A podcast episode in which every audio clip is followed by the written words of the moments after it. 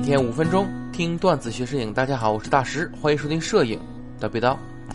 本来今天想继续更新摄影大师人物传记的，不过呢，因为最近有一支新镜头啊特别火，很多学员呢都问我啊，我也算是没办法呢，临时呢就插这么一期器材内容，我们聊一聊新器材究竟怎么样。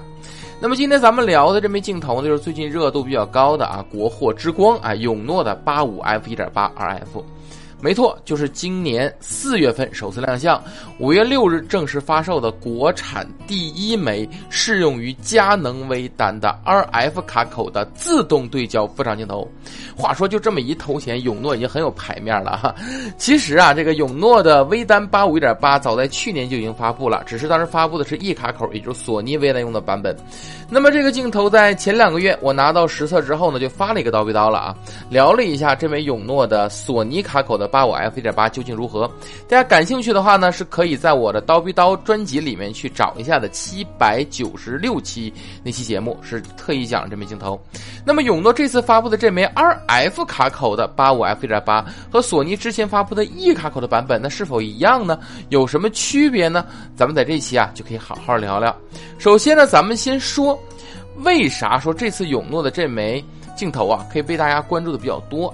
其实包括永诺在内，一些国产厂商呢都有微单镜头的发布，甚至是能自动对焦的啊，例如维卓仕，那都是属于名不见经传的。那么之前永诺呢也发布了两枚自动对焦的索尼副厂镜头，那也都是属于不温不火，主要还是因为啊索尼它就不缺副厂镜头，对吧？相比于适马、腾龙、三洋这种厂家，无论是知名度，哎，你还是商品的大众接受度，那副厂镜头都没法跟人家比啊。其实也好理解，你像这些厂家每年花在广告券上的钱呢，那都不是咱们国产镜头能比的，对不对？那么这次永诺能出圈，主要还是靠呢 RF 卡口这一稀缺性才出圈的。索尼卡口副厂虽多，但是佳能呢就要少很多了。而且佳能的用户啊，对于副厂镜头的需求啊，也几乎到了求之若渴的地步。那我的一个线下班的学员呢，就是亲身经历，之前佳能出 R 五的时候，他就买了 R 五，一起呢也买了三支镜头，还有转接环。到今年二手把这三支镜头啊给卖掉了，净赚八千元。是的，你没听错。他当初买的时候，跟他现在二手卖的时候之间的价格差价达到了八千元嘛，都成理财产品了是吗？这 R 五 R 六出这么长时间了，你降价是没看着，那价格反而有涨的趋势。之前买机器就送转接环，那现在要转接环的话，你得一起加一千多块钱。佳能这种理财式的购买情况啊，在镜头上反馈也是很明显的。要么我们学员是怎么卖三支镜头就能赚八千的呢？对不对？其实这种情况呢，我觉得对佳能它不是好事情。前一阵呢，我看到一位博主参加婚礼啊，呃，特意看了一下婚礼跟拍都用什么器材，他发现了大多数用的都是索尼，偶尔呢有一台尼康，真看不到佳能。是啊，你机器价格又不低啊，你镜头呢又缺货，我想买到的话，只能加钱买二手，你这把很多人挡在门外了呀。想当年单反时代，佳能、尼康能把索尼按在地上摩擦，那副厂镜头功不可没。现在索尼是副厂面积走了，你佳能、尼康反而少得可怜，这反过来了呀。行，咱说多了啊，咱们还是说回永诺啊。那么永诺这次的 RF 卡口的副厂镜头呢，可以说是比较好的打到了这个市场的需求点上，而且价格咱还便宜，所以大家的关注度啊比较高，也算是意料之中的。那么这枚镜头究竟怎么样呢？我对比了一下索尼卡口的永诺八五一点八和这枚新出的 RF 的永诺八五一点八，发现从光学设计到光学叶片，哎，一毛一样。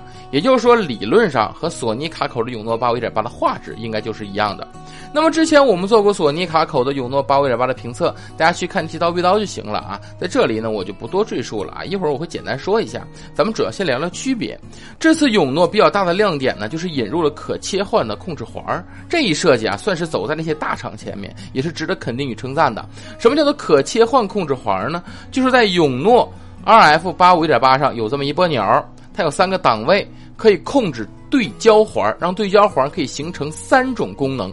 分别是第一个对焦功能啊，你就实现手动对焦嘛，能变成对焦环。第二个功能自定义功能，也就是说你再拨一下这个拨钮啊，它这个对焦环啊就不是对焦环了，它变成自定义功能环了，就像佳能那个自定义拨环是一样的啊。你可以呢把这个功能环啊，或者说把这个对焦环吧设置成光圈，设置成快门，设置成 ISO 的广光度等等，你可以把这些功能啊。分配到这个控制环上，让它不再是一个对焦环，直接变成多功能环了。你可以直接去用它来调 ISO 都可以啊，用它来调光圈、快门都可以。也就是说，它是把这么一个对焦环的功能啊，算是用到极致了啊。你再切换一下呢，也可以变成档位控制环啊，也就是说，它可以有阻尼感，让你感觉到你调节的时候的档位控制，咔嗒咔嗒咔的一个档位的感觉，能感觉到更明确一些。